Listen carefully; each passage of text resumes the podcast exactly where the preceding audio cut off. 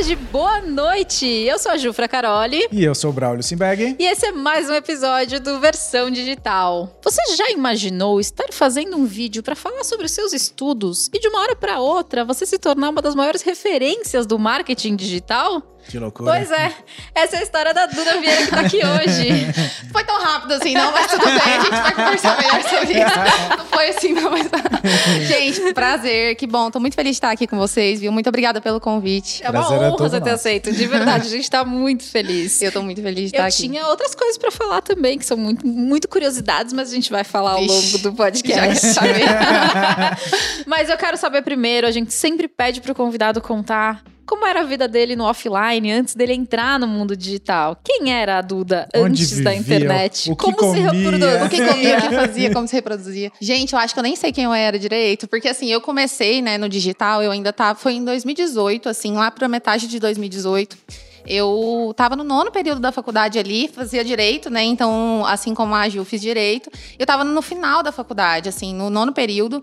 E foi aí que caiu a ficha pra mim. Eu falei assim, gente, eu vou me formar. Eu não tenho parente, não tenho ninguém na área do direito. Eu tô lascada, não tenho ninguém pra me indicar, não tenho como construir meu nome do nada. Como que eu vou fazer pra criar o meu nome, pra construir o meu nome na advocacia, né? Na época, meu objetivo principal era ser advogada. Eu não queria concurso público, nunca quis, então queria ser advogada.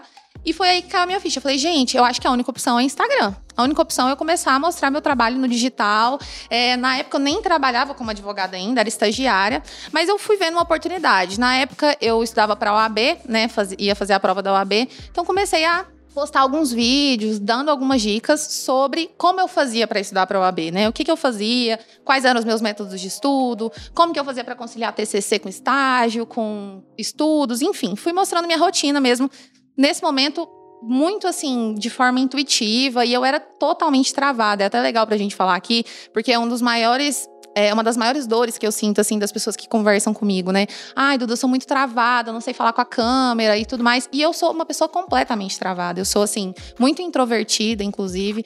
É, tem amigos meus que falam assim, Duda, nem te reconheço na internet, porque parece que pessoalmente você é muito tímida e no- nos stories e tudo você se solta muito. Então, eu era muito tímida. Resolvi fazer um vídeo, foi esse vídeo que você falou, que eu gravei uns stories, assim, terríveis, horríveis. Eu- eu- eles estão nos meus destaques até hoje lá no Instagram. Meu último destaque que tem lá é esse vídeo, porque sempre que alguém me fala que não consegue gravar, eu falo, vai lá e assiste meus stories lá, meus destaques, pra você ver como que era. Como que era a minha desenvoltura diante da câmera. Então era terrível, assim, gaguejava, falava parecendo uma múmia, né? Não mexia, não articulava. Mas eu gravei. E aí, na época, eu lembro que alguns cursinhos de Goiânia compartilharam. Gente, vai lá assistir os stories dessa menina, ela deu umas dicas legais de estudo, enfim. Algumas pessoas compartilharam. E aí, assim, na época, eu sei lá, tinha mil seguidores e meus stories deram 10 mil visualizações nesse dia. Caraca! E aí, muita gente compartilhou. E eu falei, gente, o que que é isso? Peraí, né? Foi chegando uma gente nova e eu, meu Deus, vai dar certo esse negócio aqui, né? E nessa época já, eu já comecei a perceber o poder do digital, mas não tinha noção da dimensão. Então, o que que eu fiz? Eu tinha meu métodozinho de estudar para a prova da OAB, era uma planilhinha, assim, de leitura, de, de Vadmecum. E as pessoas começaram, Duda, por que, que você não vende essa planilha? Por que, que você não vende? Eu, eu fazia estágio, ganhava 800 reais no estágio. E, e aí o povo vende essa planilha. Eu falei, vai, gente, eu vou vender. Aí eu fui, comecei a vender essa planilha por 20 reais pelo e-mail. A pessoa depositava o dinheiro pra mim, eu mandava pra ela por e-mail. Era, uma venda É, artesanal. é uma venda bem artesanal, totalmente assim. é, eu passava a conta, a pessoa depositava, eu mandava a conta, a planilha pra ela com o nome, assim, personalizado. E comecei a vender. E nessa época, assim, eu ganhava 800 reais no estágio, comecei a ganhar 400 com planilha, 500 reais vendendo planilha. E eu me achei rica, né? Falei, gente, que maravilha, tô aqui quase dobrando meu salário vendendo planilha na, na internet. Então aí eu comecei a perceber. Durante todo o ano de 2019, que foi o ano que eu saí da faculdade e comecei a trabalhar como advogada, o meu objetivo no Instagram era divulgar o meu trabalho como advogada mesmo, assim, construir meu nome na advocacia. E eu percebi que eu precisava estudar sobre marketing, como usar as redes sociais ao meu favor e fui fazendo isso. Então, durante todo esse ano eu estudava muito sobre marketing, mas não com a intenção de ensinar outras pessoas. Não passava sim- nem na sua cabeça que você Não. queria ser. não, não tinha pensado em trabalhar com marketing, era simplesmente aplicar no meu trabalho. Estudava muito, mas aí chegou um momento que eu comecei a perceber que eu estava estudando mais sobre marketing do que sobre direito. então, assim, eu chegava nos meus momentos de estudo, né? Uma coisa que eu sempre falei no meu Instagram, que todo dia eu tiro uma hora por dia para estudar. Então, é, eu comecei a perceber que nos meus momentos de estudo eu não estava estudando sobre direito, mas sim sobre marketing.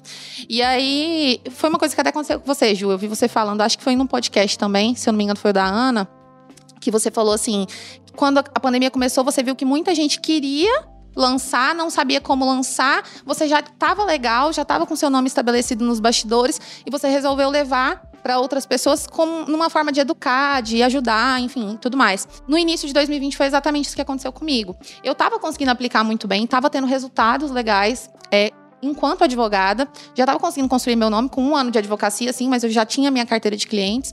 E aí eu chegou um momento que eu falei, cara, não é isso que eu quero eu não quero trabalhar como advogada. Eu comecei a me sentir incomodada, eu trabalhava no escritório, eu comecei a sentir que o escritório me atrapalhava na minha atividade principal, que já era o marketing, já, já meu coração já pulsava por isso. E aí eu, chegou um momento que eu falei, cara, não, peraí, vamos, vamos fazer alguma coisa legal aqui para ajudar as pessoas. As pessoas já estavam me procurando, me pedindo muito por isso. E aí, meu primeiro lançamento de produto mesmo assim foi em maio do ano passado, vai fazer um ano agora. E quando eu fiz esse primeiro lançamento, foi todo errado. Porque eu fiz tudo sozinha, não tinha ninguém me ajudando. Pra você ter uma noção, eu não usei nem plataforma de venda. Eu usei aqueles mediadores de venda que quando você faz muita compra com o mesmo valor, eles começam a bloquear, porque acha que é spam. e aí, menina, imagina, eu sozinha, meu objetivo nessa, nesse lançamento, eu falei assim, gente, eu quero ganhar 20 mil, porque eu quero reformar meu quarto. Meu objetivo era reformar meu quarto. Até hoje não reformei, mas tudo bem. é, meu objetivo mas não era... foi porque não ganhou os 20 é, mil, né? Mas assim, é, tipo, foi procrastinação mesmo. Mas assim, meu objetivo era, não, eu quero ganhar dinheiro para reformar meu quarto. Se eu reformar, eu tô feliz. E quando eu abri o carrinho para vender, o produto foi 107 reais, tipo... Eu vendi 700 vagas. Caraca. E aí, a gente, eu faturei, tipo, 70 mil reais.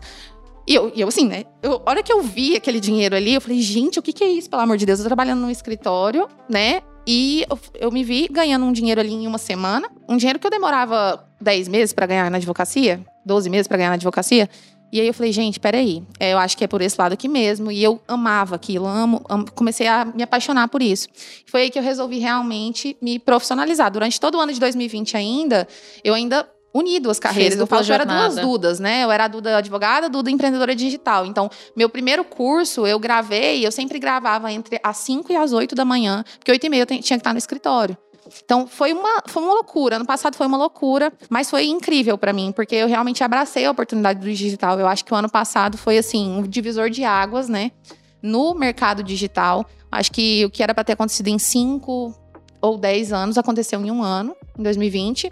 E eu realmente agarrei a oportunidade. No, ano, no final do ano passado, eu, eu finalmente saí do escritório, né? Me, me libertei, assim, porque eu tinha certa, um certo receio de falar assim, nossa, eu vou largar tudo. tudo sabe? Nossa, eu, eu tava fazendo pós-graduação e tudo. E eu ainda tinha um receio. Eu falei, meu Deus, eu vou largar tudo. Mas um receio muito maior por conta da, da, das opiniões de outras pessoas do que da minha. Então, eu me preocupei em meio que pegar uma segurança, montar uma, uma reserva financeira para mim ali ainda, é, legal, né? Para depois largar tudo. Então, fiquei até o final de dezembro para é, honrar minha equipe lá também. Meu chefe era incrível comigo. É, me deixava fazer algumas é, maracutaias, assim, para conseguir dar conta de tudo, né? Fazer um, fugir na hora do almoço, voltava, enfim. Então, até o final do ano passado eu ainda uni tudo. A partir de janeiro eu já tô. É, agora para sempre marqueteira, eu acho. Você falou assim que demorou um pouquinho para sair até mesmo largar o direito para ficar só no, no digital, é, por medo do, de julgamento até mesmo. Como foi quando você resolveu decidir largar o direito, que hoje você não, não, não, não atua mais não no exerce. direito, é, não exerce é, não mais no mais. direito. O que, que sua família, amigos falaram disso quando você falou assim, realmente eu não, não sou mais advogada, digamos assim. E como né? que foi para você virar essa chave? Porque eu tenho certeza que para você decidir fazer isso, teve um pouquinho de influência do tipo assim, tá bom, eu tô pronta para ouvir o julgamento das pessoas. Como foi? Virou a chave em algum momento? Não virou? Você foi com a cara e com a coragem? Como é que foi? Julgamento, eu acho que desde quando eu estava lá em 2018, eu já sentia, porque assim, imagina uma pessoa na faculdade você passava pelo corredor, tava todo mundo assim, tipo, nossa, olha aquela menina ali, gente, tá se achando, postando coisa no Instagram. O é, que, que tem a ver? A menina nem é formada ainda, tá falando de direito. Então eu já senti esse julgamento, assim, de algumas pessoas desde a época que eu tava começando, né? Porque muitas pessoas nem achavam que ia virar nada. Falavam, ah, essa menina aí tá brincando de Instagram, né? E aí, com o passar do tempo, as pessoas foram percebendo que, de fato, eu tava construindo um trabalho interessante ali. Eu acho que o que foi. É, o que foi o que menos pegou, assim, porque, por exemplo, o que mais, quem mais ficava preocupado era minha família, meu pai, minha mãe, eles ficavam sem entender, porque eles não entendem muito bem esse mercado. Mas quando eles viram que eu estava tendo resultados, eu consegui, eu consegui ter resultados expressivos financeiros antes de fazer a transição. Porque tem muita gente que abandona tudo e depois vai construir, né? Vai começar Vira do chave zero. do nada, né? Vira chave do nada. Eu já consegui meio que. Eu sou uma pessoa muito segura, assim, muito estável. Então eu não, não dou conta de fazer as coisas no supetão, assim. Falei, gente, eu vou me organizar. É, vou fazer tudo esse ano aqui do jeito que dá, me- vou me virar. E no ano que vem eu já, já tô com a minha. Já tenho liberdade financeira, já tô tranquila pra me virar, né? E aí, depois disso também, quando eu comecei a perceber que os resultados, né, eram muito maiores do que as críticas, eu parei de. meio que desliguei o ouvido mesmo, assim. Virei e falei, não vou mais me preocupar com isso. Quem vinha me questionar. Apesar de que foram poucas pessoas por conta dos resultados mesmo que eu já estava tendo. As pessoas não tinham muito argumento. Meu pai achou que eu ia sair do escritório, que eu ia montar outro escritório e que eu ia continuar advogando. Aí ele, não, uai, filha, você não vai olhar escritório? Não, eu, pai, não é bem assim, você não tá entendendo. Eu não tô saindo pra montar meu escritório, eu tô saindo pra trabalhar com outra coisa. Então, com o passar do tempo, eu fui é, convencendo as pessoas, assim. E como não foi uma coisa de uma hora pra outra, acabou que acho que as pessoas. As próprias pessoas foram se convencendo, assim, de que tava dando certo, sabe? Automaticamente você parou um pouquinho de falar direito e começou a falar mais de marketing. A hora que foi ver, já tava só em marketing. Só. É, não, e até é interessante isso, porque tem uma galera que fica nessa dúvida de transição de carreira, de transição de nicho. Sempre pergunta, ah, eu crio outro Instagram, continuo com o mesmo Instagram. E pra mim foi uma coisa que foi acontecendo meio que naturalmente, assim. Eu chegou um momento que eu falei, eu quero começar a trabalhar minha marca no, no marketing. E o que, que eu percebi? Eu ficava griladaça, porque eu colocava caixinha de perguntas, por exemplo, no Instagram, querendo que as pessoas me perguntassem sobre marketing. Mas eu abria a caixinha, 95% das perguntas eram sobre direito. E eu falava assim, gente, meu Deus do céu, o povo tem que me perguntar de marketing. E aí eu pegava os 5% das perguntas que eram de marketing e respondia essas 5% de perguntas, as outras eu ignorava. Falava, não, com o passar do tempo as pessoas vão se educar, elas vão entender que eu não tô querendo mais falar sobre isso, elas vão entender que eu tô mudando, né? E aí chegou um dia que eu falei assim, gente, ó, é o seguinte, parei de falar de direito. Não vou falar de mais direito aqui, agora é marketing, entendeu? E as pessoas se acostumaram com isso. Então tem muita gente que me segue desde a época que eu era estagiária, desde a época que eu era advogada. Tem várias alunas advogadas, inclusive, por conta disso. E, e aí as pessoas foram se acostumando mesmo. Foi uma transição que foi acontecendo aos poucos, não foi de uma hora pra outra. De vez em quando ainda aparece uma pergunta sobre direito? Não, de vez em quando aparece mais no direct, tipo, Duda, qual que foi? Você indica a pós-graduação que você fez de Direito de Família? Eu, gente, eu nem terminei. Infelizmente. tá trancada lá. Muito bom. Como que foi pra você se sentir é, especialista em algo que você não estudou? Porque, tipo assim, eu posso falar porque eu também sou advogada, a gente paga OAB até hoje, gente, pelo amor de Deus. Até hoje tá lá. Porque é muito difícil, né? A gente estuda muito no direito, a gente se dedica, a gente se especializa numa área específica, são anos, graduação e pós-graduação, enfim. E aí daqui a pouco a gente descobre um mundo, né? Como que foi pra você isso? Pra você foi simples? Foi fácil você ter confiança em si mesma? Como foi isso? Por muito tempo eu permaneci só aplicando em mim mesma, justamente por conta disso. Porque eu achava que não tinha autoridade suficiente para ensinar para outras pessoas, né? Por muito tempo eu, eu acabei escondendo esse conhecimento das pessoas. Já tinha um bom tempo que as pessoas me perguntavam sobre isso, me pediam para falar sobre isso e eu falava, ai, não tá no momento ainda, eu acho. Sendo que eu sabia que eu tinha muito conhecimento já para dar para as pessoas, né? E- então por muito tempo eu escondi, só aplicava para mim mesma. Com o passar do tempo eu fui pensando assim, gente, isso aqui é uma coisa que eu amo fazer e que eu estudo pra caramba. É como eu falei pra você, eu só estudava sobre marketing, só estudava sobre marketing. Fazia mil cursos, eu passava o dia todo lendo, estudando sobre isso. Então, até o dia que virou a minha chave na minha cabeça assim mesmo, que eu falei assim, caraca.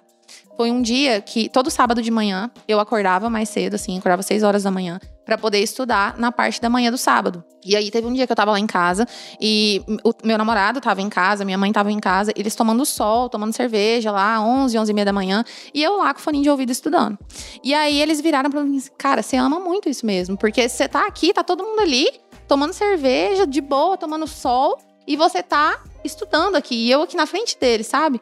E eu falei, nossa, é mesmo. E eles falaram assim: você nunca faria isso pra estudar direito. Você nunca estaria aqui 11 horas da manhã do sábado estudando direito, mas você fica estudando marketing. E eu achava incrível, Pra mim não era um pesar. Eu realmente gostava. E aí eu falei, caramba, realmente, realmente é é isso. Eu, eu tinha esse medo, tinha esse receio, mas a partir do momento que eu percebi que eu podia acrescentar muito na vida das pessoas, que muitas pessoas se identificavam comigo também, porque eu acho que marketing tem muito a ver com identificação. Eu, eu vejo que a comunidade que eu criei em torno do meu Instagram, assim, das pessoas que me acompanham, são pessoas que se, que se identificam muito com a minha história, que se identificam muito com a minha pessoa, com a forma como eu converso com elas. E eu falei, gente, eu guardar esse conhecimento para mim é egoísmo, sabe? Assim, eu acho que eu não, não trazer isso para as pessoas, não ajudar as pessoas nesse sentido, é egoísmo da minha parte, porque eu estava tendo resultados. E eu sabia como aplicar, eu sabia como eu podia ajudar outras pessoas. E aí eu falei, cara, não, eu vou fazer sim. Eu fiquei com medo de outros profissionais do mercado me julgarem. julgarem por eu não ter feito faculdade, por exemplo, disso. Mas com o passar do tempo, eu fui vendo que várias pessoas não fizeram faculdade sobre isso, né? Você não fez, várias outras pessoas que estão no mercado, que são grandes players, dominam o mercado de marketing hoje, não fizeram faculdade de marketing, foram aprendendo com o tempo. E aí eu me desprendi também dessa questão de título. Eu acho que no digital, resultados contam muito mais do que títulos, né? Então, a partir do momento que eu percebi isso, é, foi uma virada de chave mesmo que eu me desprendi dessa questão, sabe? Mas isso é legal, porque assim, eu posso falar por mim, posso falar pelo Braulio, mas ele tá aqui, ele pode me concordar, e aí você me conta. Mas, na faculdade de Direito, eu não aprendi tanta coisa assim na, de prática, eu aprendi muita teoria. E eu acredito que mesmo, mesmo que a gente tivesse, por exemplo, tivesse feito uma faculdade de marketing, nada nos daria tanto conhecimento quanto a prática. Porque é botando a mão na massa mesmo, né? Eu costumo brincar que é assim, ó. Se é, você, eu estiver no carro contigo, você for dirigindo até sua casa 20 vezes, talvez eu não aprenda o caminho. Eu vou aprender quando eu estiver dirigindo. Então, é, é, são coisas que acontecem que, que a gente percebe que, assim, cara, é importante estudar, é importante, é importante a gente ter uma formação, mas a gente não tem coisas que a gente não vai aprender na faculdade. Não mesmo. Quando eu fiz direito, eu senti muito isso. Quando eu fui para o mercado de trabalho, eu comecei a perceber as coisas, eu falei, gente, isso aqui, as principais coisas que eu precisava na, para exercer o direito, eu não aprendi na faculdade. Eu não aprendi oratória, eu não aprendi marketing jurídico na época. São coisas que agregam muito na carreira de qualquer profissional hoje, né? E que a gente não aprende. Então, a gente sai da faculdade sem saber nada, sem saber como se posicionar no mercado. E foi aí que o digital me ajudou muito e eu resolvi que eu queria ajudar outras pessoas nesse sentido também. E é o tal do skin in the game, né? A partir do momento que você se coloca ali, você mostra seus resultados e você se propõe a fazer aquilo, você pratica. Eu acho que a gente aprende muito mais na prática do que na teoria, igual você falou. A gente aprende muito mais quando a gente executa. Porque quando a gente executa, é, muita coisa sai errado. Como eu falei para vocês, eu fiz muito, muita coisa errada no início. Mas foi fazendo errado que eu fui percebendo o que, que era certo. O que, que, por exemplo, no meu último lançamento que eu fiz agora, né, que foi agora em março, foi o momento que eu falei, meu Deus, saiu tudo redondinho, assim, do, com perrengues, mas assim, foi aquele momento que eu falei, meu Deus, é isso. A minha comunicação é essa. Acertei, acertei a mão. Mas depois de um ano que eu fui fazendo várias e várias vezes. Então, é executando mesmo que a gente percebe. E uma frase que eu gosto muito é aquela frase que fala que se o seu negócio, né, se o seu projeto já nasceu pronto, então ele já nasceu tarde. Porque se ele nasce perfeito, você demorou demais para começar, você demorou demais para tirar do papel. É, alguém anota essa frase, por favor. Gente, inclusive, olha só. Peguem esta frase e contem qual foi o maior insight. E aí vocês façam um story marcando eu e a Duda, por favor, é porque a gente quer ouvir. Porque eu estou em choque, eu, eu vou roubar para mim, não quero nem saber. Sabe que eu tenho, eu tenho ouvido umas coisas dos convidados que eu falo, caraca, é profundo o negócio. Essa frase tá anotadinha lá na minha escrivaninha, assim, eu sempre anoto. Muitas pessoas elas falam, eu, eu não tô pronto. Aí eu vou agora vou citar a Duda. Se, você, tá, se você esperar estar pronto, vai estar atrasado, meu é, bem. Eu fui fazendo e fui catando. Foi assim, sabe quando você joga o papel pra cima e vai catando? fui fazendo isso. Ano passado foi essa loucura mesmo. Mas se eu não tivesse feito dessa forma, eu não teria feito. Eu teria perdido o ano passado inteiro. Ah, não. Quando eu sair do escritório, eu vou fazer, eu vou tirar meu projeto do papel. Eu teria perdido um ano incrível para mim. Então, eu acho que a gente, a gente tem que começar mesmo, vai executando e resolvendo na metade do caminho. Você vai melhorando. Isso em todas as áreas, né? Porque é engraçado, a pessoa fala assim: não, não, não sei. Porque assim, se você estudou cinco anos numa faculdade e você vai entrar no seu primeiro emprego, no estágio. Cara, por mais que você estudou cinco anos, você não está preparado para aquele tá. trabalho. Você vai chegar ali e vai ter dificuldades, mas você vai ter que agir com as dificuldades no decorrer do tempo. Ah, precisa analisar um processo, precisa fazer alguma coisa. Às vezes você não vai nem ter a base ali de como começar, por onde começar. Então, assim, isso serve para o digital também. Cara, só comece e depois você vai ajustando no meio do caminho. Tá, e você falou que os, os primeiros vídeos eram muito estranhos, que você tava travada. É, e, é engraçado você falar isso. Eu sou tímida pessoalmente, mas nos stories eu me solto hoje. Mas você tinha vergonha? Você pensava no julgamento? Ou você falava, não, eu só quero, eu realmente quero é, divulgar o, o, meu, o meu trabalho? Porque, inclusive, eu acho isso muito legal. Porque, tipo, cara, em 2018 não eram muitas pessoas que pensavam não. em divulgar o escritório, né? Tipo, direito na internet. Mas como que era a relação? Vergonha, timidez, fazer de verdade? Você colocava sempre em primeiro lugar o seu objetivo final, é isso? Tem vergonha até hoje. Eu, para mim é muito difícil pegar o celular e gravar um story na frente de outras pessoas. Muito. Eu sempre gravo sozinha. Eu vou pro cantinho ali, gravo, ninguém nem vê. Quando vê já tá postado, entendeu? Porque eu tenho vergonha, assim, até hoje, de gravar na frente das pessoas. Mas foi exatamente isso que você falou. Eu comecei a perceber que os benefícios, os resultados que eu ia ter daquilo, eles tinham que superar as minhas limitações. Eles tinham que superar a minha vergonha. Então, ah, eu tenho vergonha, ah, as pessoas vão me julgar. Igual, tem muita gente que vira e fala assim: ah, Duda, eu tenho vergonha de postar stories porque meu pai vai ver. Gente, bloqueia o pai. Ele não precisa ver. Sabe? Às vezes é uma pessoa que você tem vergonha, você tem vergonha de uma pessoa, você vai deixar a vergonha dessa pessoa específica. Ah, tem uma menina na minha faculdade que vive falando mal de mim. Bloqueia, gente, ela não precisa ver. Ou então sei lá, sabe? Mas Só silencia o story, silencia, ela nem precisa saber o que você é, faz. Gente, ela nem vai saber que você silenciou. Então, eu comecei a pensar dessa forma. Se tem uma pessoa, porque às vezes é uma, duas pessoas que estão te incomodando e que você não tá conseguindo fazer alguma coisa por causa da opinião de uma pessoa, por causa da opinião de duas pessoas. E aí, quando eu fui começando a postar, igual nesse dia que eu fiz esse vídeo, que eu tive um feedback muito legal das pessoas, assim, apesar de que, nossa, terrível. Mas foi um feedback legal. Sério, assim, vergonhoso, mas foi um feedback muito legal, porque eu acho que ninguém falava sobre isso, assim, não sei, sabe? E aí as pessoas gostaram. E quando eu vi o tanto de feedback, vamos pôr lá, 100 feedbacks bons, 5 pessoas criticando. E eu falei, gente, eu vou deixar 5 pessoas que estão me criticando aqui acabarem com, todo, com todos os feedbacks que a gente tem, e o, eu acho que o principal fator, assim, de quem trabalha com digital, quem trabalha com rede social, é saber lidar com o emocional. Porque, às vezes, você vê uma crítica e aí isso te destrói, né? Você vê um ponto negativo, você vê alguma coisa ali que tá falando de você, ou que tá pondo em, em xeque o seu trabalho que você construiu. E aí você se perde. Tem uma galera que se perde, tem uma galera que some, tem, né? Porque você é muito difícil mesmo. É uma carga, eu falo que é uma carga energética muito alta. É. Quando você se dedica a um lançamento, por exemplo, é, a galera fala, ah, são, nossa, é muito fácil, né? Você dá lá três aulas. Cara, você termina uma, uma aula tá ao vivo, morrendo. por exemplo, você tá morrendo. porque Você sente energia de todas aquelas pessoas ali. E não são todas as pessoas que estão mandando boas energias ou más energias. Então, é uma carga energética muito alta e você tem que saber lidar com isso. Você, você quer sempre crescer, óbvio, né? Você quer sempre ter cada vez mais alunos, atingir cada vez mais pessoas, mas aí você tem os ônus e os bônus. Mas os bônus sempre pesaram mais para mim. Sempre foi uma coisa que eu levei mais em consideração. Isso. Posso falar? Pode, pode. Tá bom, Fica super tranquilo. Muito obrigada, você é muito maravilhoso.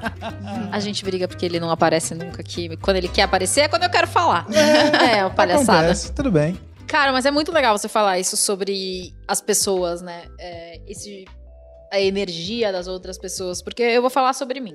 Já me perguntaram várias vezes por que, que eu demorei tanto para sair dos bastidores. Eu já tava pronta. Mas eu não queria ter que lidar com as pessoas. Porque existem pessoas que podem ser muito cruéis na internet, né? Elas, elas não têm filtro. Foi o que a própria Ana falou. Tipo, você não vai bater na porta da casa de uma pessoa e xingar, jogar é. lixo em cima da pessoa, né? Exatamente. E, e teve uma pessoa que falou do seu cabelo molhado. Foi, gente. Ah. gente, era um perfil dedicado a um padre ainda. O pior é isso. Como era é? dedicado a um padre. Aí a pessoa veio e falava: é porque eu uso, eu, eu uso algumas simbologias na minha comunicação com o meu público. Tô chocada. meu público é muito feminino, né? Assim, 90% das minhas seguidoras são femininas. Então eu falo no feminino mesmo, eu me comunico no, na, falando com o feminino. E eu tenho alguns símbolos com a minha audiência, assim, que eu, que eu acho que traz muito essa sensação de pertencimento, de comunidade. Que eu chamo todo mundo de minha irmã, eu falo de ser CEO da própria vida, né? Eu criei o filtro, criei tudo. E aí a última foi essa, que eu recebi uma mensagem desse perfil falando assim: ah, mas CEO da própria vida pode aparecer de cabelo molhado? Né? Tipo, meio que dando. Meio que falando que meu trabalho não era tão bom assim porque eu não estava cuidando da minha imagem, porque eu estava de cabelo molhado. E no dia que eu apareci para falar isso, era uma mensagem muito importante, inclusive, era um tema bem relevante para aquele momento. Então, eu não pensei se estava com cabelo molhado, se não estava. E aí eu postei isso, né? Falei, gente, pode CEO da própria vida de cabelo molhado, porque se você é CEO da própria vida, você pode aparecer do jeito que você quiser, né? E aí foi legal porque pegou. Então, assim, se eu entrar nos meus stories aqui agora, eu posso até mostrar para vocês. Tem 30 marcações, 40 marcações de mulheres com cabelo molhado me marcando. E Duda, CEO da própria vida pode de cabelo molhado.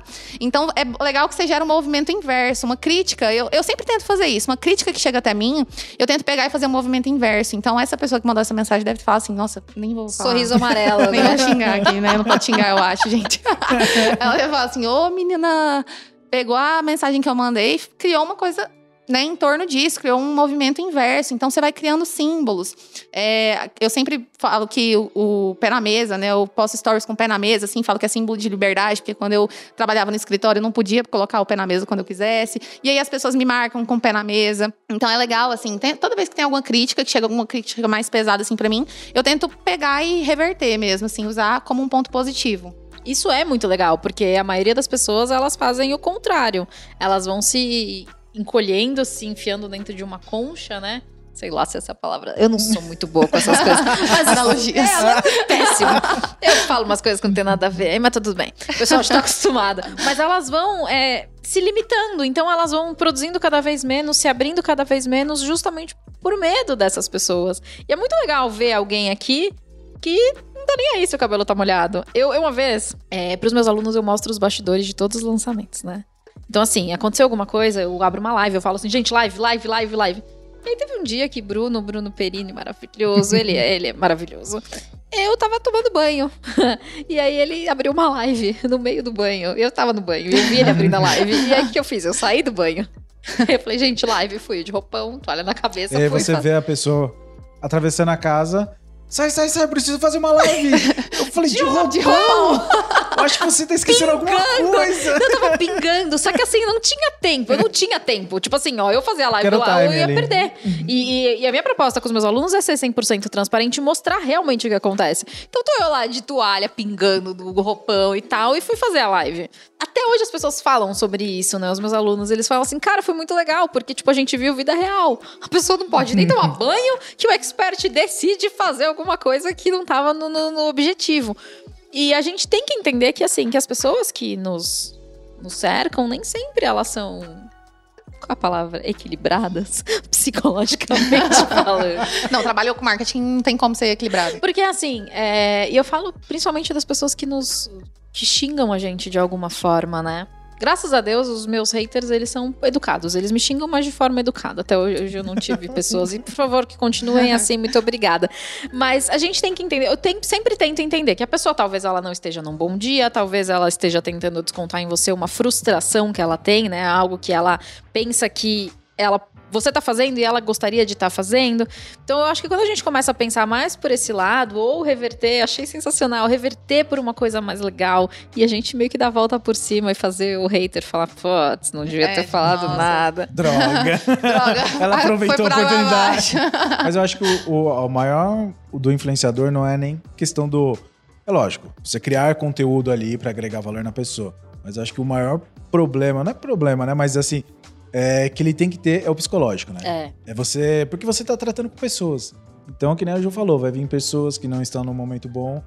E assim, ou você sabe lidar com essas pessoas e você não deixar isso interferir na sua vida pessoal para você ir se diminuindo. Então, assim, eu acho que o principal para você hoje se tornar um influenciador é tratar muito bem o seu psicológico para não ter esses tipos de problemas. E eu acho que até mostrar vulnerabilidade, sabe assim, porque eu acho que até uma discussão que tá rolando agora, né? Ah, acabou a era do conteúdo, o conteúdo aí não funciona, não funciona, enfim. E eu acho que a gente está numa era onde o conteúdo ele tem que vir atrelado à pessoalidade. Então, se antes, né, há cinco anos atrás, por exemplo, existia um bom profissional que dominava o mercado, então ele não tinha competição, ele não tinha concorrência. Hoje, várias pessoas estão no digital, várias pessoas enxergaram essa oportunidade e um, um comprador, um consumidor, ele pode comprar de várias pessoas. Então, por que, que ele vai comprar de você? Porque ele se identifica com você.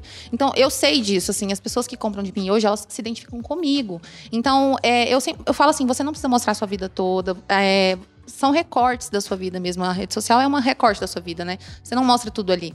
Mas você tem que mostrar que você é uma pessoa, que você é ser humano, que você tá ali pra, pra aprender com as pessoas também. Se você errar e você falar que errou. Então, é, eu acho que a gente está numa era do conteúdo, assim, que só o conteúdo técnico, aquele conteúdo informativo, Ele funciona? Funciona. Mas uma coisa, eu acho que é uma pessoa ir lá, ver um post seu, tipo, três dicas para escrever uma boa legenda. E ela ir lá e salvar. Outra coisa, ela conhecer a sua história, ela ouvir aqui a minha história de como que eu comecei em 2018 e tudo, e falar: meu Deus, eu também passei por isso, eu me identifico com isso e com isso nossa, eu quero comprar da Duda. Então, é outra coisa, porque hoje a gente tem várias pessoas que vendem produtos parecidos, produtos do mesmo nicho e produtos excelentes. A gente tem produto excelente de todos os mercados. Então, como que você vai se diferenciar dentro do mercado, dentro do digital? Aí eu entro, acho que entra a pessoalidade, né? Então, é atrelar mesmo o conteúdo técnico, a autoridade, né, com a identificação. Cara, mas é isso mesmo. É engraçado. Esses dias eu recebi um, um direct e era uma uma moça e ela tinha um perfil que falava de surf, alguma coisa assim. Ela falou assim: ai, é, como é que eu posso melhorar o meu perfil e tal? E eu quase não vou, porque se eu invento dia, aí lascou-se, né? E vem todo mundo pedir. Mas eu fiquei curiosa, porque era uma foto de um mar falando comigo. Aí eu entrei para ver. E eu falei, cara, você precisa fazer com que o seu perfil seja mais pessoal. Ela, mas é, é 100% pessoal. Falei, não tem uma foto sua, eu não sei nem o seu nome. Aí ela respondeu assim: Ah, não, mas é que eu achei que pessoal era fotos minhas, fotos que eu tirei, não fotos que eu ah. aparecia. e isso é uma coisa que, que ainda existe, né? Esse. esse eu não sei qual é, é. A falta de entendimento mesmo. Eu vejo muitas pessoas, chegam muitas pessoas para mim que tem, por exemplo, querem vender, mesmo que seja produto físico, mas elas querem vender produto físico 100% sem aparecer, 100% sem mostrar. E eu sempre trago, eu falo, cara, olha a nativosa que ela faz. Quem vende não é NV by NV. Quem vende é a nativosa. Uhum. Por quê? Porque ela tá mostrando a vida dela, ela tá mostrando as coisas dentro da rotina dela. Então você tem que se espelhar no coisa que tá fazendo, que tá dando certo. Não adianta você virar e falar assim: não, eu vou descobrir a América e vou fazer de uma outra forma. Cara, o mais fácil é você. Você pode tentar, mas é. é. um caminho mais longo, né? Eu acho assim que se você consegue. É igual eu falei, a gente vai errar, mas se você consegue aprender com o erro dos outros, cara, muito melhor, né? Você consegue é, é, encurtar um caminho. E, e é isso que você falou, assim. Tem uma galera que tenta ir pelo caminho mais difícil. É, até uma dica que eu sempre falo para as minhas alunas, né? Eu falo assim, gente, você vai colocar um conteúdo informativo, porque eu acho que é importante também você educar as pessoas, trazer um conteúdo mais, né, denso, de autoridade. Coloca sua fotinha na arte na arte do seu post. Você vai fazer um carrossel lá, coloca a sua foto, porque o consumo na internet é tão rápido que você passa pelo post, você vê aquilo ali, lê, você nem parou para pensar quem que te ensinou aquilo. Né? Você nem sabe quem, de quem que é o post. Você passou ali. Agora, se tem uma fotinha sua assim, a pessoa gostou do post, ela fala: Ó, oh, foi a Duda que me ensinou. No subconsciente, é uma coisa que fica nela, mas não, a Duda que me ensinou isso aqui. Então, até quando você vai passar um conteúdo, mostra seu rosto ali, mostra que é você que tá ensinando. Porque se não tem o seu rosto, você pode muito bem ter pegado do Google, copiou, colou você não sabe de onde veio aquele conteúdo. Por isso que é importante você fazer coisas assim, lives também, eu acho que é muito importante. IGTV, conteúdos mais densos mesmo, mais longos, que mostram quem você é. E que você tá falando, que é você que tá falando, que esse conhecimento é seu, você não tá copiando e colando de algum lugar. Cara, isso é muito legal. Eu falo bastante, né? É, falo, gente, vamos ter uma identidade visual. Não é pra ficar. Gente, porque hoje, você, sério, você pega alguns Instagrams e eles são idênticos, né? Tipo assim, sério, você pode pegar 10. Não, mas aí é uma cópia, né? Não, o post, não é... você não sabe de onde saiu. Eu falo, cara, tem a sua é identidade. a mesma cor. e a mesma fonte. Não, é. Eu falo, tem o seu. Porque é isso que você falou. Por exemplo, é, é muito curioso, eu recebo direto eu gostaria que fosse com menos frequência, hum. mas direto algum seguidor fala assim: Ô, oh, esse post não é seu? E alguma pessoa simplesmente arrancou o meu nome, postou como se fosse dela. Mas eles conseguem reconhecer só de bater o olho justamente pela minha identidade visual, porque as pessoas já conhecem o meu estilo. E isso acaba aproximando também. Porque é igual você falou, a pessoa vê o rosto, a pessoa vê a fonte que a pessoa costuma utilizar, a pessoa se sente em casa, é aquela sensação de, de pertencimento, não é essa palavra que eu tô procurando, mas é aquela sensação de tipo, tô em casa. É, eu sei onde eu tô pisando. Exatamente. Esse aqui é a terrena que eu conheço, né? Eu falo que uma identidade visual marcante é aquela identidade que, assim, você bate o olho no post, antes de olhar o arroba, você sabe de quem que é. Exatamente. Então, assim, é, eu acho que isso é até bom quando você consegue é, construir isso. Igual a minha identidade visual ali, eu construí até com uma história, né? Criei uma história por, por trás, a questão do, do rosa com vermelho, é muito por conta do, do meu lado mais menina, que tava se transformando com vermelho, que traz mais poder, enfim, eu eu mostrei, inclusive, essa construção para os meus seguidores na época, que eu resolvi fazer isso. E Hoje em dia, eu recebo mensagens todos os dias. "Gente, Duda, esse post não é seu? Duda, essa pessoa tá copiando você. Duda, isso aqui. Esses dias me mandaram um post de uma menina, sei lá, da Espanha. Duda, essa menina tá pegando seus conteúdos e ela tá traduzindo. e aí. e, então, assim, as pessoas identificam. E é legal porque não fica. é, Tem gente que fala, ai, Duda, como você lida com cópia? Eu acho que a cópia é muito pior pra quem copiou do que pra quem é copiado, assim, né? Então eu já falo assim, ai, gente, eu não, não tento me- não me estressar muito com isso, porque prefiro ser copiada do que copiar outras pessoas. Exatamente. E assim, traz o. Quer dizer que tá funcionando o, seu, o que você tá falando, né? É. E tanta gente copiando, é a questão que você é boa, as pessoas estão querendo ser que nem você e estão acabando copiando. Mas, não, mas deixa eu só, agora eu preciso fazer uma lavagem de roupa suja aqui, você me Diga. permite. Porque assim, ó, o que, que me deixa estressada? Uma coisa é a pessoa falar assim: ah, não, vamos pelo caminho fácil. Eu vou pegar o post dela e vou repostar e dane-se. Tá. Mas a pessoa ela não faz isso. Ela pega o seu post, ela paga, Apaga o seu arroba. arroba, E aí ela posta. Tem, eu, eu, eu vi uma moça uma vez, o que, que ela fazia? Ela jogava um. Tipo um degradê de outra cor por cima pra trocar um pouco a cor, além de tirar. Então a pessoa tá tendo um super trabalho. Então, velho, se você vai ter trabalho, por que que você não faz um troço seu? Isso me deixa nervosa, porque ela, eu, eu acho que elas não têm o entendimento de que elas não vão crescer desse jeito. Você não consegue crescer com conteúdo de outra pessoa. Teve, esses dias pra trás eu fiquei muito grilada, porque eu fiz uma análise do posicionamento da Juliette no BBB e eu fiz tudo nos stories, sabe? Eu fi- fiz uma sequência, assim. E foi uma análise que eu parei pra estudar sobre aquilo, pesquisei fonte e tudo pra postar. Chegou no final, é, uma menina tirou print de todos os stories.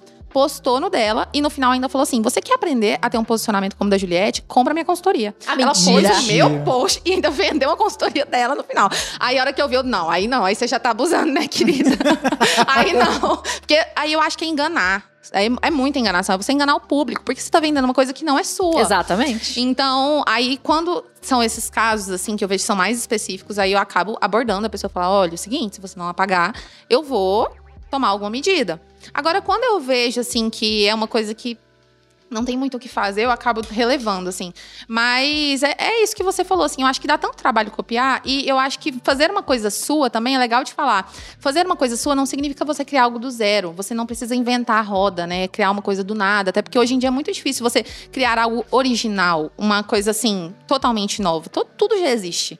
É simplesmente você pegar algo que já existe e tornar esse algo seu. Dar o seu toque, trazer a sua história, por exemplo. é, trazer as sua, suas gírias, sua linguagem, sua visão de mundo. E aí você transforma algo que já existe em algo seu. É aquela história do Hope como um artista, né? Do livro. Exatamente isso. Mas tem gente que não adianta, né? Não. É que nem você falar assim, ó. Deixa, me passa a sua prova, deixa eu copiar. Ó, mas não, Não faz igual, hein? igual, hein? Lá, até o Ela é mesmo português nome. igual. Ô, gente, só um, um detalhe que isso é importante. Se você for alvo de plágio, antes de abordar a pessoa, print o É. que aconteceu, tá bom? Printa tudo antes de abordar, porque as coisas elas somem misteriosamente Rapidamente. na internet quando você aborda as Some pessoas. rapidinho. E sabe o que que é muito engraçado? Uma vez eu mandei pra uma menina, ela, ela colocou os- alguns meus colo- e colocou de mais outras quatro pessoas que eu sabia. Porque eu reconhecia pela identidade visual. E eu não falei, eu só falei assim: olha, eu vi que você postou alguns posts meu. Faz o seguinte, decide, ou você dá o crédito ou você não faz, né? Ela pagou não só os meus, mas de todas as outras pessoas que eu conhecia. Então, assim, ela sabia o que ela estava fazendo de errado e Claro. ela sabia que estava errado. Então você fica pensando assim, poxa, gente, não- aí o mundo não vai pra frente, a pessoa não consegue sucesso, fica nervosa, chicotinho, ai, porque não faz as coisas certas. E me conta uma coisa, como foi o seu crescimento no Instagram? Eu, eu sempre gosto de trazer essas objeções que as pessoas trazem pra gente ver que as coisas não são fáceis. Não é do dia pra noite. Você não consegue um monte de gente gostando de você, um monte de gente comentando, te assistindo. Como foi? Como foi o início? Foi difícil é, em termos de tipo, ah, o perfil crescia, as pessoas comentavam, elas engajavam, como era? Então, no início, eu tinha minha galera muito sele- seleta ali, que era a galera que tava estudando pra OAB, né? Então era muito assim, um público muito específico. E assim, eu tive um momento que eu consegui ter um crescimento muito expressivo. Teve um momento, teve um dia que aconteceu uma coisa muito louca, assim, que eu, sei lá, ganhei 10 mil seguidores de um dia pra noite, que foi na época que tinha os cenas, nem era Reels ainda, eram Uhum. cenas que ficava ali no Explorar. E aí eu sempre trazia, foi, o- nesse momento eu ainda era, me posicionava como advogada, advogada, mas eu trazia algumas dicas de stories criativos, como criar stories legais, enfim, sabe? Uma coisa bem assim. E eu dei uma dica de stories criativos usando essas cenas. E era uma, era uma sequ- sequência de três cenas. E aí, o que, que acontece? Uma dessas cenas viralizou, foi parar no Explorar. E aí veio uma penca de gente no meu perfil querendo saber o resto. Porque, não, tipo assim, não tava completa a dica ali no, no Explorar. E aí a, chegou um monte de gente, cadê o resto da dica? Cadê o resto da dica? Já tinha passado 24 horas. E um monte de gente me, começou a me seguir do nada. E eu fiquei até desesperada, porque eu não sabia o que, por que que estavam me seguindo. Eu comecei a chorar, achando que alguém tinha comprado seguidores e tinha mandado pro meu perfil. Ah. E eu falei assim, que ódio! Eu sempre falei que eu quero seguidor orgânico, que eu não quero comprar seguidor. E aí agora vem alguém compra. Eu achei que era alguém querendo me sabotar, Que real. linda, que Então, aí eu falei assim, gente, alguém tá querendo me sabotar, tá comprando seguidor pra mim e tal, mandando pra minha conta. Até que eu pus uma caixinha. Gente, da onde vocês estão surgindo? O que que tá acontecendo aqui? E aí o povo, cena, cena, cena. Aí eu falei, ai, não, tudo bem. Então, pelo menos foi alguma coisa assim, né? Que não foi ninguém que comprou. E aí, nesse momento, foi um momento que eu tive um boom. Mas é muito difícil você ter um boom, assim. Um boom que eu falo, eu tinha 5 mil, passei pra 15 ou 10, passei pra 20. Mas assim, quando a gente vai fazendo um trabalho bem feito, quando a gente vai construindo, eu acho que quanto mais a gente faz, mais fácil vai ficando. Porque, pra vocês terem uma ideia, quando eu fiz o meu primeiro lançamento em, ma- em maio do ano passado, eu tinha 40 mil seguidores. Agora eu tô com 250 em um ano. Então, assim, eu demorei pra crescer 40 mil, demorei dois anos, e em um ano eu já cresci mais 200 mil. Então, acho que chega um momento que quando você vai fazendo um trabalho bem feito, as pessoas começam a falar de você, as pessoas começam a compartilhar. Mas o mais difícil é o início. O mais difícil é o início, porque no início ninguém te dá moral. Tá todo mundo ali te criticando, ninguém comenta, ninguém compartilha, ninguém fala nada, e você acha que você tá falando com a parede. Você tem que ficar mandando pergunta pra você mesmo na caixinha de perguntas, que eu sempre falo para minhas alunas, manda mesmo. Se você abre a caixinha de perguntas, ninguém mandar, manda você mesmo, porque você gera um efeito manada. Você vai lá, manda uma pergunta boa, eu falo, você responde da melhor forma possível, dá uma aula nos stories, porque as pessoas vão se sentir mais à vontade pra perguntar também.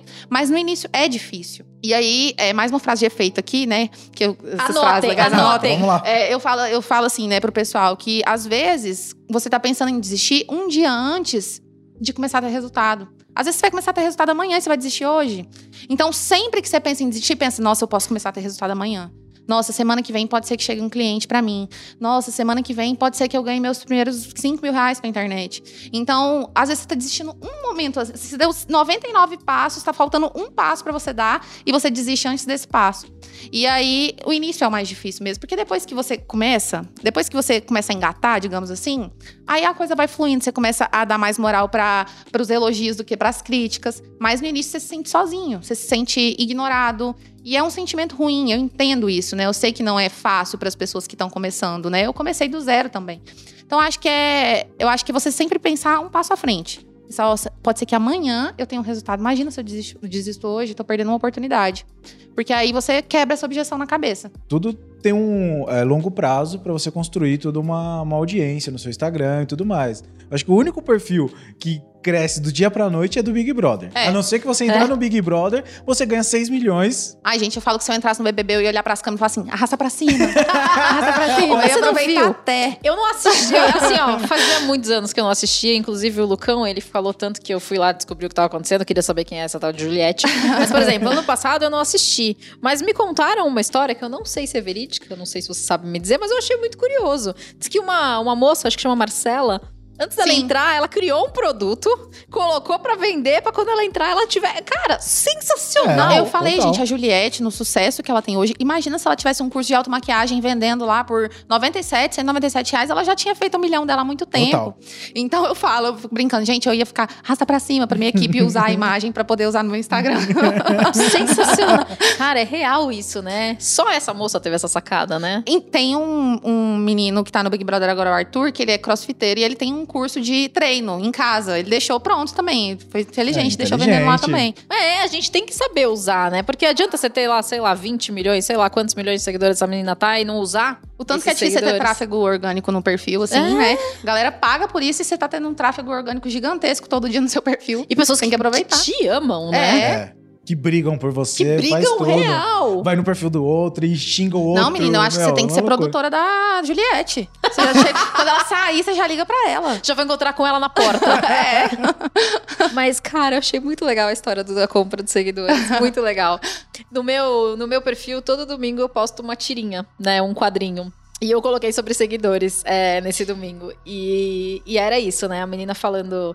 Ai. Ah, não, ela fez sorteio, na verdade. Sorteio. É basicamente a mesma coisa, mas é um pouco, é, o comprar é um pouco pior, tá, gente? Mas da pessoa achar que se ela comprar os seguidores, a vida dela tá feita. E eu falo, cara, é puro ego é ego que você tá fazendo, porque você vai popular o teu, o teu perfil com pessoas que não estão nem aí para as coisas que você tá falando, que não vão é, consumir o teu conteúdo, não vão interagir com você, vão baixar teu engajamento, e na hora que você for vender, você vai ver lá, tipo, ah, 200 mil seguidores. Tá, Ninguém quer comprar, porque tá todo mundo ali, só os Mohammeds da vida.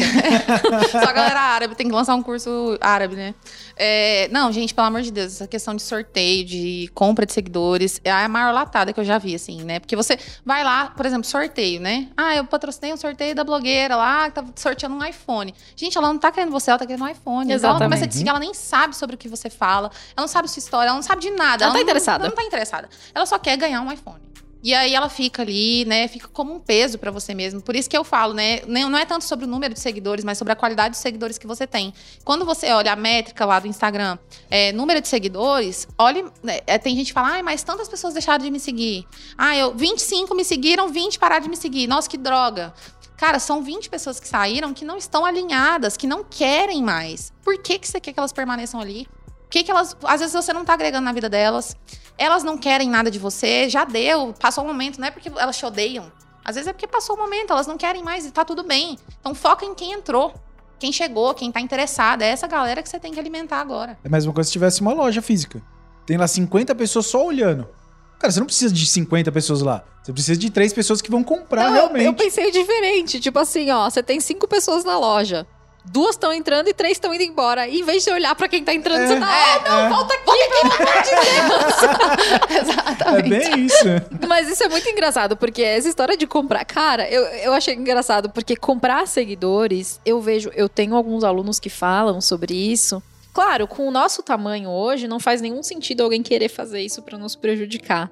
Mas eles falam, entre pessoas que têm ali seus 5, 10 mil seguidores, é comum as pessoas quererem se é, prejudicar comprando seguidor um pro outro. Eu uhum. acho isso muito bizarro. Eu achei que tinha acontecido isso comigo. Não faz muito sentido. Não faz sentido né? você gastar dinheiro comprando seguidor é, pra tipo, outra pessoa. Exatamente. Você podia investir em tráfego, né? Mas é porque eu não sei quanto custa, graças a Deus, eu não tenho nem ideia, mas tipo. Cara, você fica gastando é, eu também dinheiro. Não tenho muita ideia, não, mas. Se a pessoa tivesse gastado esse dinheiro pra contratar um designer pra fazer posts pro mês todo, tivesse contratado alguém para ajudar ele no perfil todo, você estaria ganhando seguidores organicamente Exatamente. muito melhor do que esses monte de árabe aí.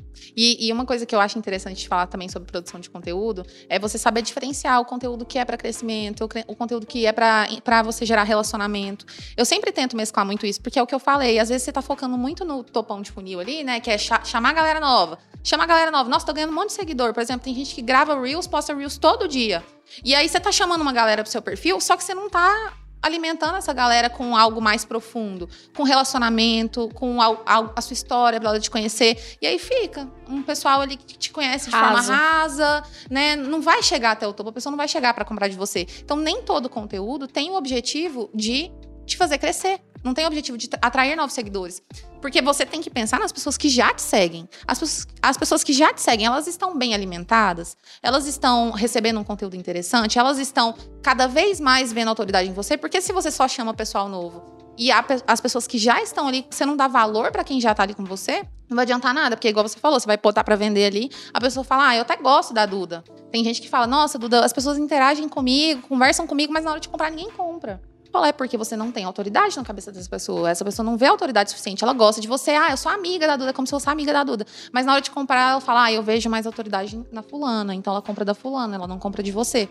E aí você tem que saber trabalhar tudo isso. Porque se você só fica querendo ganhar seguidor, ganhar seguidor, você faz o Reels lá, você vê uma galera que ganha 20, 30 mil seguidores fazendo um Reels. Mas até que ponto esses seguidores que chegaram para ela é, vão se converter em clientes, né? Porque a gente quer ajudar as pessoas, a gente quer engajamento, mas a gente quer venda. Então não adianta nada. Dá um exemplo pra gente de o que, que é um, um conteúdo. Pode colocar dentro do marketing, que eu acho que é mais fácil para você. Tá. O que, é um conteúdo que vai atrair pessoas, vai reter pessoas e vai fazer a pessoa confiar de verdade em você? Então, ó, o conteúdo de topo de funil, que é aquele que atrai pessoas, eu, eu gosto de usar muito os Reels, que são interessantes. Eu acho que hoje é o melhor, mais fácil, conteúdo de topo de funil mais fácil que você tem, mas ele é desqualificado, porque ele atrai qualquer tipo de pessoa. Todo mundo chega ali, né? Chega uma galera para você. Então, Reels, conteúdos compartilháveis, é, de dicas mesmo, assim, mais rasas. Então, por exemplo, esses dias para trás eu fiz um post é, fazendo o que, o que a Boca Rosa te ensina sobre marketing, o que o BBB te ensina sobre marketing. Fiz uns posts assim. Chega uma galera nova, assim, organicamente, mais de mil seguidores por causa de um post. Porque é um conteúdo que atrai as pessoas. Você fala, o que a Boca Rosa te ensina sobre marketing? Nossa, eu tenho um produto da Boca Rosa, olha, já comprei a base dela. O que, que será? Nossa, eu nunca reparei. O que, que tem, né? Você vê que, a, que ela vende muito, mas por que, que tem, o que, que tem por trás? Então isso atrai muitas pessoas, aquele conteúdo de atração. Relacionamento, para mim, eu trabalho muito relacionamento com as minhas seguidoras. Eu tento, inclusive, intercalar um post de crescimento, um post de relacionamento. Então, os meus posts de relacionamento são aqueles posts que eu faço um texto é, que é mais reflexivo, contando alguma coisa da minha história para inspirar as pessoas, para elas perceberem que é possível. E esses posts, quando eu sei que eu acertei a mão nesses posts, são os posts que as pessoas comentam assim: Nossa, Duda, eu precisava ler isso hoje. Nossa, Duda, esse texto mudou meu dia. Meu Deus, parece que você está falando comigo. E esses posts eu ganho 20 seguidores, 30 seguidores. Mas não é a intenção. A intenção não é fazer com que as pessoas compartilhem, com que as pessoas cheguem até mim por causa disso. É fazer com que a pessoa que já me segue olhe para aquilo ali e fale assim: Meu Deus, a Duda me entende. Nossa, parece que a Duda tá falando comigo. E aí a, a venda mesmo, que acontece no final, né? É a questão de, de você vender mesmo. Tem a galera que faz tudo e não vende chega no final, pipoca, né? Tipo assim, não tem, não tem coragem de vender. Fala, ah, eu tenho vergonha de vender. Ah, eu não dou conta de fazer pedido de vendas. Poxa, você faz tudo e não chega no final, não vende. Tinha uma, teve uma aluna minha que um tempo atrás ela fez tudo. Gente, ela montou o grupo do Telegram, começou a postar vídeo dando dica e tal, tá, aqueceu a galera. Aí eu mandei mensagem pra ela: Que dia que você vai vender seu produto? Ela, não tem. Aí eu, não tem? Peraí, você tem 24 horas para você montar o seu produto, você vai vender. E ela colocou para vender, deu super certo. Então, assim, você faz tudo, percorre todo o caminho, chega no final, não tem coragem de vender. Aí fica difícil também, né? Aí essa parte eu acho que você é melhor do que eu ainda para falar sobre isso. ah, eu tenho me esforçando. Mas sabe que é engraçado? Que isso, isso é muito curioso. Gente, isso é muito curioso. Porque as pessoas, por exemplo, é, elas falam assim: ah, não, porque você e a Duda são concorrentes. Gente, não, a gente se complementa. Porque o marketing é um troço muito grande, né? Então você tem várias subnichos. É igual o direito. Vou falar de direito que a gente entende de direito. Não existe assim, ah, todos os advogados são iguais, eu preciso de qualquer um para resolver um problema. Não. Você vai precisar de um trabalhista, ou de um criminal, ou de um civil. Dentro do marketing digital também. Eu escolhi me especializar em criação de produtos digitais. Você se, se, eh, se, especializou na parte do Instagram, do posicionamento da pessoa. Marketing de conteúdo. Exatamente. E ainda dentro de cada nicho, existem personalidades diferentes, né? Públicos diferentes. Exatamente. Então, eu não vejo, assim, eu odeio, assim, o papo de concorrência, assim, uma coisa que eu fujo é de treta, sabe? Eu fujo de treta, eu não gosto de polêmica, essas coisas. Porque para mim não é essa pegada, assim. Eu não, não me. Eu sei que tem umas, algumas pessoas que gostam de aproveitar as polêmicas. Não é minha pegada. Eu prefiro muito mais fazer contatos, fazer amizades dentro do meu nicho, com a minha galera, do que me afastar das pessoas para poder ficar atacando, para poder ficar duvidando do trabalho do outro. Então eu vou mais por esse lado, apesar de que eu sei que é um marketing que funciona também o outro para algumas pessoas, mas me faria sentir mal. É o que eu falei para você da questão da estabilidade emocional, de você conseguir lidar com o seu psicológico. É uma coisa que eu não conseguiria dormir com isso. Então eu fujo, fujo mesmo. Mas acontece isso muito. Por exemplo, eu vejo algumas pessoas, elas não mencionam outras que são do mesmo nicho, mesmo que não sejam concorrentes.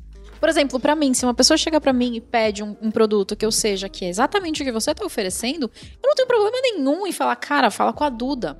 Por quê? Porque assim, primeiro a gente fala de coisas distintas e segundo, se a pessoa gosta de você, cara, é muito legal, ela vai fazer o teu curso e daqui a pouco pode ser que ela volte para mim.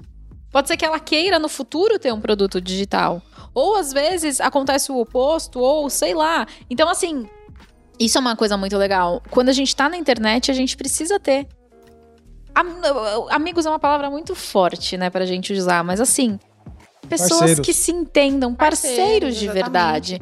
Porque. E é... pessoas que te entendem. Exatamente. Né? Pessoas, você, você Tipo, você me entende, a gente tá falando aqui de questão emocional, por exemplo, você sabe do que eu tô falando, eu não preciso nem falar. E eu, eu também sei do que você tá falando, porque você me entende, você passa por coisas parecidas. Quando você não tem ninguém que te entende nesse sentido, porque a galera fala, ah, o mercado tá saturado, marketing digital tá saturado. Para pra pensar quantas pessoas ao seu redor trabalham com marketing. No seu caso, que tem muitas. Mas no meu caso, que eu trabalho em Goiânia, ninguém Ninguém trabalha com marketing, as pessoas sempre duvidam, acham que não funciona. Ah, Instagram, coisa besta. Pelo amor de Deus, não funciona. Então, ao meu redor, as pessoas que eu conheço, pessoas que fizeram faculdade comigo, 95% não usam.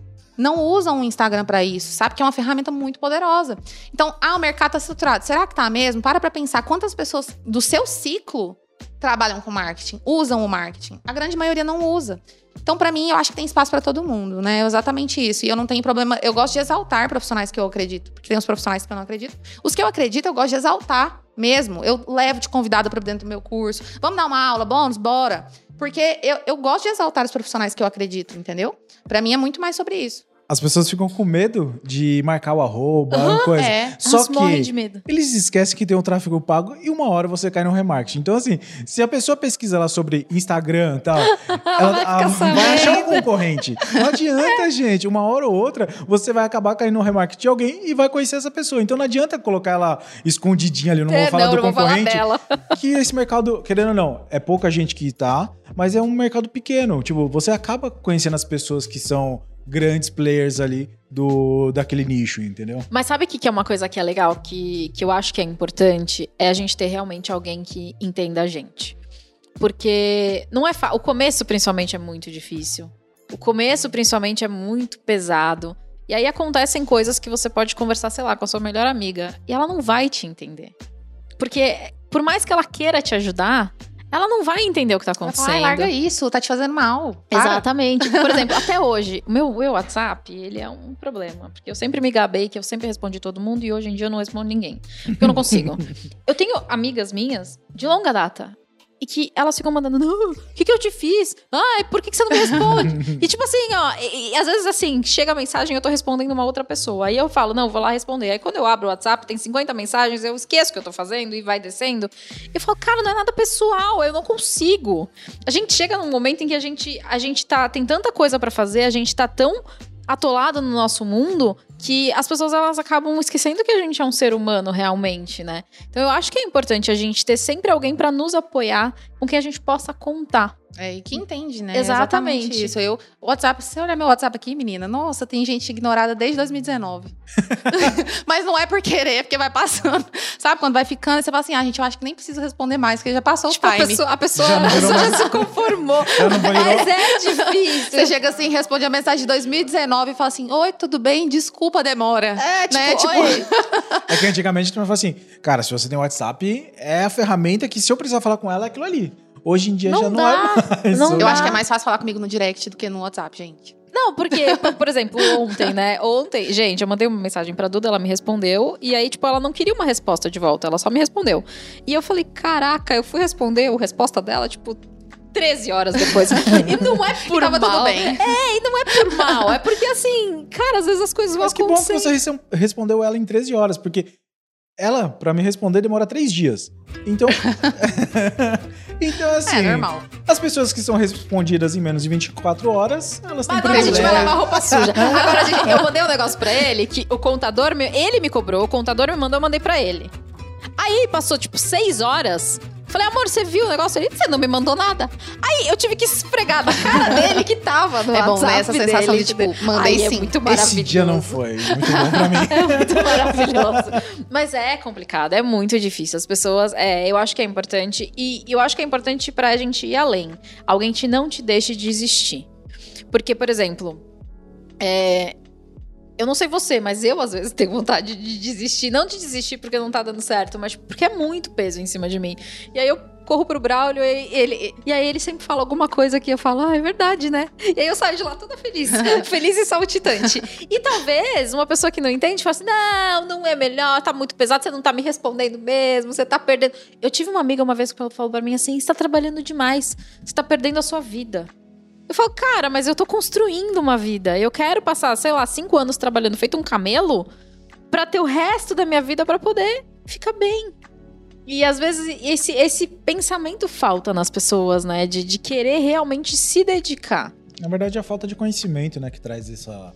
Porque assim, por exemplo, somos casados. Se eu tivesse continuado ainda lá naquele mundo que era do corporativo, que não entendia esse mundo digital, iria ser realmente difícil para entender esse lado. Ó, oh, você não fala comigo no WhatsApp, ó, oh, é, você não fala comigo mais. É, iria ser difícil. E eu acho que o que falta muito para as pessoas é isso.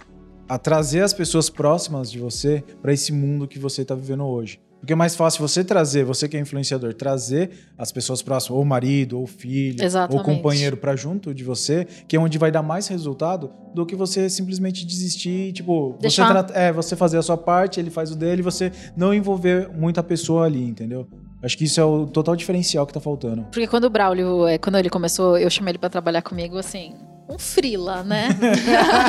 e aí, quando eu chamei ele pra fazer esse frila, eu fui muito honesta. Eu falei, ó, agora acabou essa palhaçada. Tipo assim, você não tem sábado, você não tem domingo, você não tem feriado, você não tem vida social, acabou. E tipo, eu perguntei, é isso que você quer? E algumas vezes ele veio assim, tentando dar uma escorregada, meio sabonetada, né? Não, porque eu. Ah, teve um dia. Eu vou lavar roupa suja. Teve um dia que ele virou pra mim e falou assim: Eu ganhei uma corrida, eu vou ter que ir. Eu falei, hã? A gente tem uma gravação pra fazer ele. Não, mas eu vou ter que ir. Eu falei, você não tem que ir. Passa pra outra pessoa. Então, assim, é, demorou um pouquinho pra ele entender. é. é. Mas, Mas é até- difícil mesmo pra entender, porque é um mundo diferente, assim. É, É um mundo paralelo, é um assim. mundo eu falo que é uma coisa que, tipo assim, diferente da CLT, que você tem horário pra entrar e pra sair, a internet, ela não para. Então, Exatamente. tipo, se você entrar no, no seu direct 4 horas da manhã, tem mensagem pra responder. Se você entra no grupo da mentoria, né? Tem o grupo da mentoria no WhatsApp aqui. Se eu entrar agora, tem 50 res- mensagens aqui das meninas querendo resposta. Então, não tem como você parar, né? Não, não, é, não é uma coisa que tem é, hora de entrar e hora de sair. E aí também cabe a você encontrar um- uma coisa que não vai te fazer mal, né? Mas assim, querendo ou não, é, é diferente. É diferente de um trabalho que tem, que tem horário, né? Se tiver que trabalhar no final de semana, você vai trabalhar no final de semana. Se tiver que trabalhar depois das oito, igual quando- ano passado, quando eu conciliava, minhas reuniões eram todo, todas depois das sete, depois das oito, ficava até meia-noite pra resolver minhas coisas, porque era o horário que eu tinha. Então, é, é diferente, é um mercado diferente, assim, né? É muito diferente do mercado tradicional mesmo. Duda, então faz o seguinte: fala pra mim, dá uma dica, fala alguma coisa pra essas pessoas pra dar uma chacoalhada. E eu também gosto sempre de pedir indicação de um livro pra essas pessoas lerem. Então, o li- meu livro preferido da vida inteira é Cinco Linguagens do Amor. Não sei se vocês já Ah, leram. Leiam. Mas assim, é, leiam, porque pra mim é muito sobre comportamento humano até, assim. Depois eu já li ele três, quatro vezes e eu sempre presenteio pessoas com esse livro porque foi um livro que mudou completamente a visão que eu tenho dentro de relacionamentos e não só relacionamento amoroso, relacionamento com pessoas. Uhum. Então, abriu muito meu olho mesmo. Sempre que eu posso, eu leio. Sempre que eu posso, eu presenteio as pessoas com ele. E de marketing, é um livro que me ajudou muito mesmo, assim. Já li ele duas vezes. É o Comece Pelo Porquê. Que, nossa, eu acho que foi justamente essa questão do porquê, do propósito que eu encontrei é, no meu trabalho que me fez continuar, que me fez não desistir e me fez ter tanta identificação do meu público. Então, é, eu sempre falo para as pessoas uma dica final, né? Antes de você ficar tentando vender, antes de você ficar anunciando, tenta encontrar o seu propósito e coloque numa frase. Coloque numa frase, tipo, não cria uma coisa que é tá no seu pensamento. Coloca numa frase, qual que é o seu propósito? Se alguém chega e pergunta pra você, por que você faz o que você faz? Você tem uma resposta? Coloca isso numa frase. Então, porque quando você coloca, eu acho que se torna algo mais é, Palpável. Sabe? Fica uma coisa mais.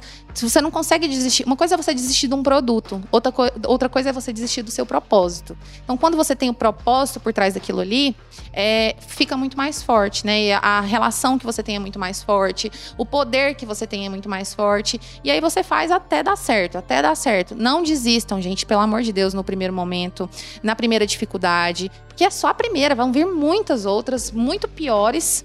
Mas eu acho que, os, cara, os resultados, o que eu construí, eu falo que, de verdade, assim, a minha vida foi transformada do, do, ano, do ano de 2019 pra cá. Eu nunca imaginava que eu ia ter uma transformação tão grande na minha vida. Nunca, nunca mesmo, assim. Eu sabia, eu sempre fui uma pessoa que eu tive na minha cabeça que eu seria uma pessoa próspera. Então eu sempre falava, cara, o que eu decidi fazer, eu vou fazer. E vai dar certo.